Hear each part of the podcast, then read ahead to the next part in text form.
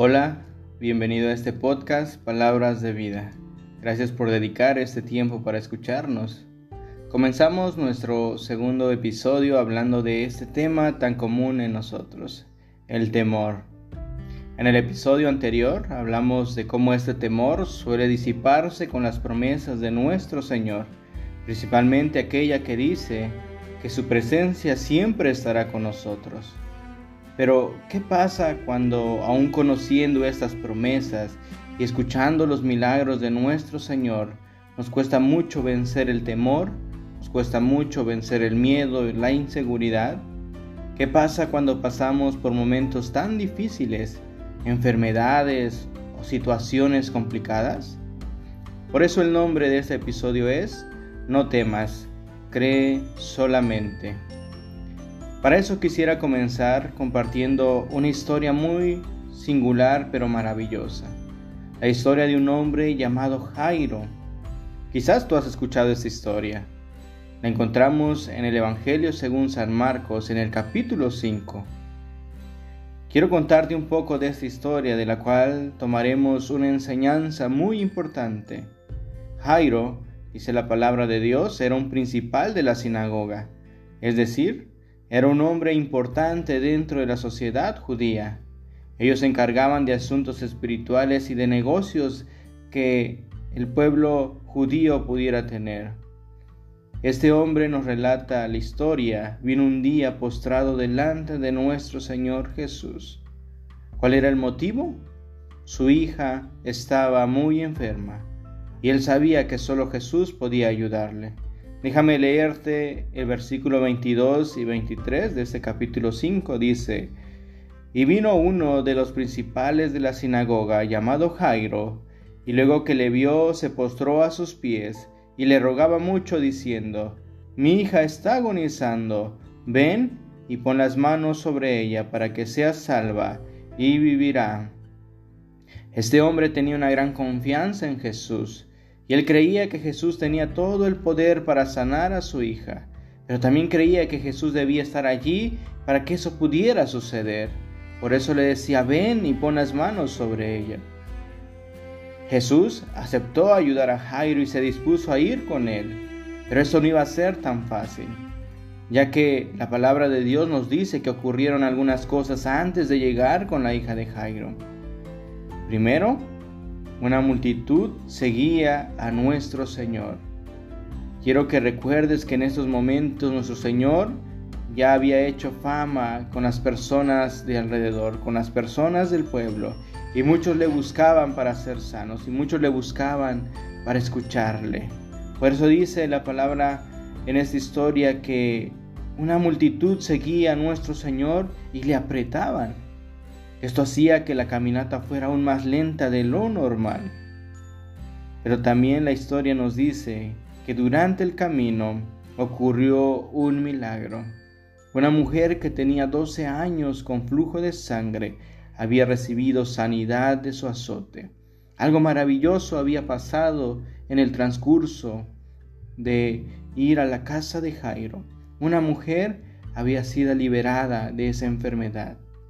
Y quizás para nosotros estas escenas son muy alentadoras, pero quiero que pienses en cómo se encontraba Jairo. Su hija estaba agonizando y para él cada minuto era literal de vida o muerte. ¿Cuántas veces nos encontramos en esta situación? Cuando venimos a nuestro Señor y tal parece que Él está tardando más de lo que pensamos. Cuando perdemos la paciencia por esperar esas promesas y pensamos, ¿Aún hay tiempo? Por eso esta historia nos enseña algo muy importante. Imagínate estar en el lugar de Jairo, cuando quería que el Señor llegara pronto a su hogar. Muchas cosas impedían que el Señor llegara pronto hasta donde estaba su hija.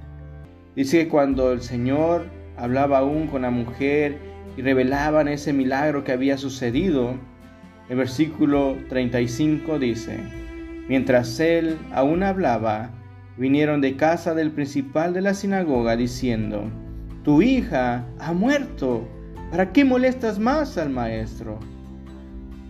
Este versículo nos dice que llegaron y le dijeron a Jairo, tu hija ha muerto Jairo, ¿para qué molestas más al maestro? En ese momento Jairo pudo pensar, nada de esto valió la pena, es demasiado tarde. Quizás Jairo pensó, de nada sirvió venir ante los pies de Jesús, de nada sirvió porque no pude ver y no pude estar con mi hija en sus últimos momentos. Sabía que íbamos tarde, sabía que ya no había más tiempo. ¿Cuántos no pasamos por momentos así? Quizás tú que me escuchas estás pasando por algo similar. Aquel diagnóstico fue peor de lo que esperabas. Incluso los médicos no te han dado esperanza. O tú que hace mucho tiempo esperas esa promesa de parte de Dios y que a lo largo de todo este tiempo existe un temor, una inseguridad en tu corazón, porque no has podido ver ese milagro. ¿Cuántos pasamos por momentos como Jairo, cuando parece que la esperanza ha terminado, cuando parece que todo ha concluido y que ya no hay más por hacer? ¿Cuántos nos han dicho, ¿para qué buscas más a Dios si eso que tú estás pidiendo es imposible? ¿Cuántos incluso de nuestra familia nos dice, ¿para qué buscas a Jesús? Tu problema no tiene solución. Hoy quiero que escuches esta palabra, las palabras que Jesús le dijo a Jairo, pero que también te la dice a ti y me la dice a mí. El versículo 36 dice, pero Jesús, luego que oyó lo que se decía, dijo al principal de la sinagoga, no temas, cree solamente. No temas, cree solamente. No temas joven, no temas amigo, no temas hermano, cree solamente. Jesús le dijo a Jairo que hiciera dos cosas. Primero, que no temiera. Y suena complicado de parte de Jesús el decir esto a un hombre quien acababa de perder a su hija. Pero Jesús sabía que el temor y la fe no van de la mano. Antes de que Jairo pudiera creer, él debía dejar de lado el temor. Jesús le dijo a Jairo, cree solamente. No intentes creer y dejar el temor al mismo tiempo. No intentes creer y resolver todo en tu mente. No intentes creer y darle sentido a las cosas. En lugar de todo esto, cree solamente. Se supone que Jairo debía de creer a la palabra de Jesús. Todo lo que él estaba viviendo, toda situación, era de no tener esperanza. Pero la palabra de Jesús trajo esperanza a su vida. Por eso así como Jesús le dijo a Jairo, cree solamente. Jairo pudo ver el milagro. Su hija vivió. Y si algo podemos aprender en esta historia es que en momentos como estos, en momentos tan complicados, nuestro Señor nos dice, no tengas miedo, cree solamente, no tengas miedo, debes de creer a mi palabra.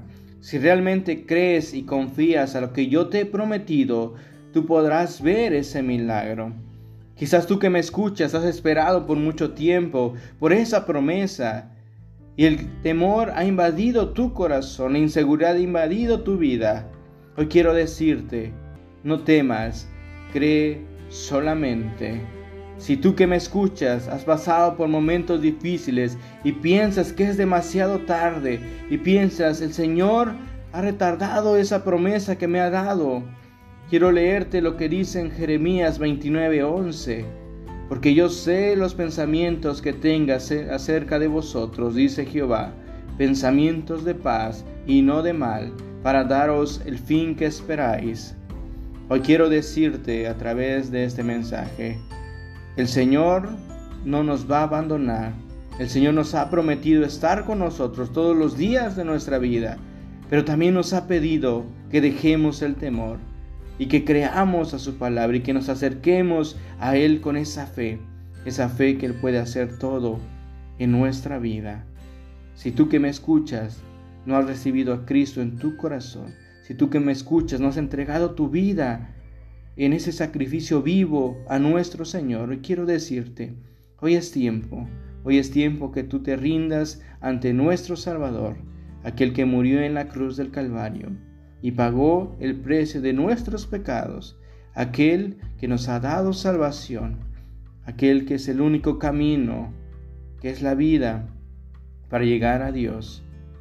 Por eso hoy quiero compartir contigo este mensaje. No importa lo que estés pasando, no importa lo que estés viviendo, incluso si para todos ya no hay esperanza, hoy el Señor te dice, no temas, cree solamente. Que el Señor te bendiga y deseo que este mensaje sea de bendición para tu vida. Te espero en el próximo episodio de este podcast Palabras de Vida.